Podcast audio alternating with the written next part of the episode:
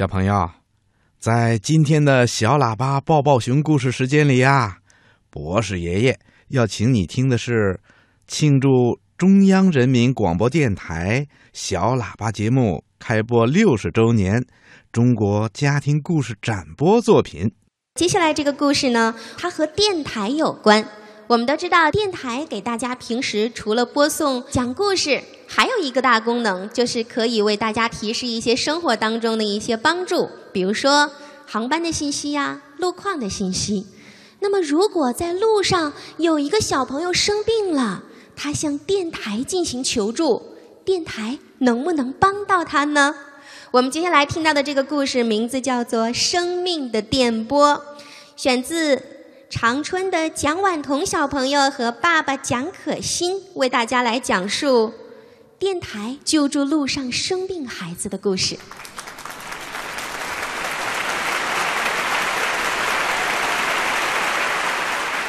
大家好，我叫蒋婉彤，来自吉林省长春市东北师范大学第二附属小学。今天我要和爸爸为大家带来一个故事，名字叫《生命的电波》。这个故事发生在吉林的长春。他是长春交通广播电台的小主持人小蒋。亲爱的听众朋友们，大家好，这里是一路畅行，我是小蒋。就在小蒋推起话筒跟听众打招呼的同时，热线电话的提示灯亮了起来。小蒋熟练地接通了热线电话。你好，这里是乡村热线，请问您需要什么帮助？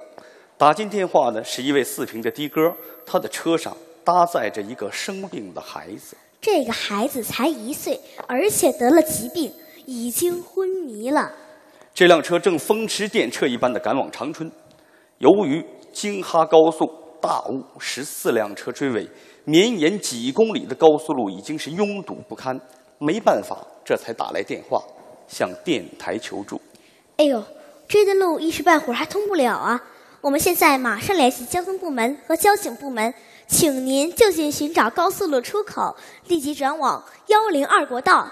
就这样，出租车是一步一停，好不容易驶出了高速路。可意想不到的是，幺零二国道也是拥堵不堪，载着孩子的车辆五分钟竟然只前进了二十米。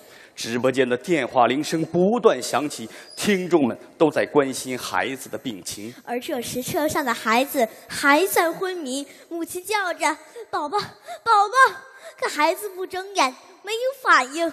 母亲对着电话哭喊着：“我求求你们，快想想办法，救救我的孩子，救救我的孩子吧！”刹那间，直播间里的空气凝固了。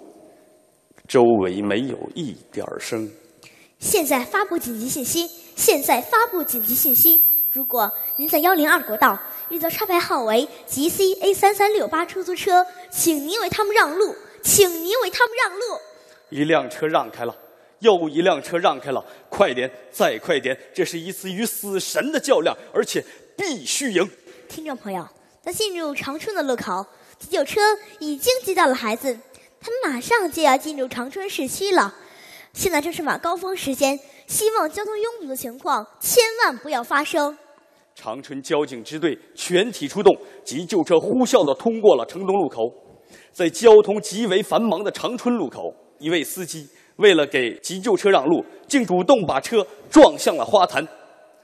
急救车横穿大半个长春市，仅仅用了十二分钟，这无疑是一个奇迹。听众朋友，报给大家一个好消息，载着孩子的救护车已经抵达医院。就在大家刚刚松了口气的时候，又传来一个牵动人心的消息：正在抢救中的孩子突然没有了呼吸，心脏也停止了跳动。听众朋友，此时此刻，您和我的心情是完全一样的。多么希望，让我们尝试再一次和前方连线。喂，你好，孩子怎么样了？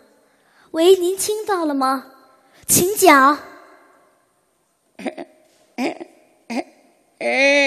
喂，你听，你听啊，你们听到了吗？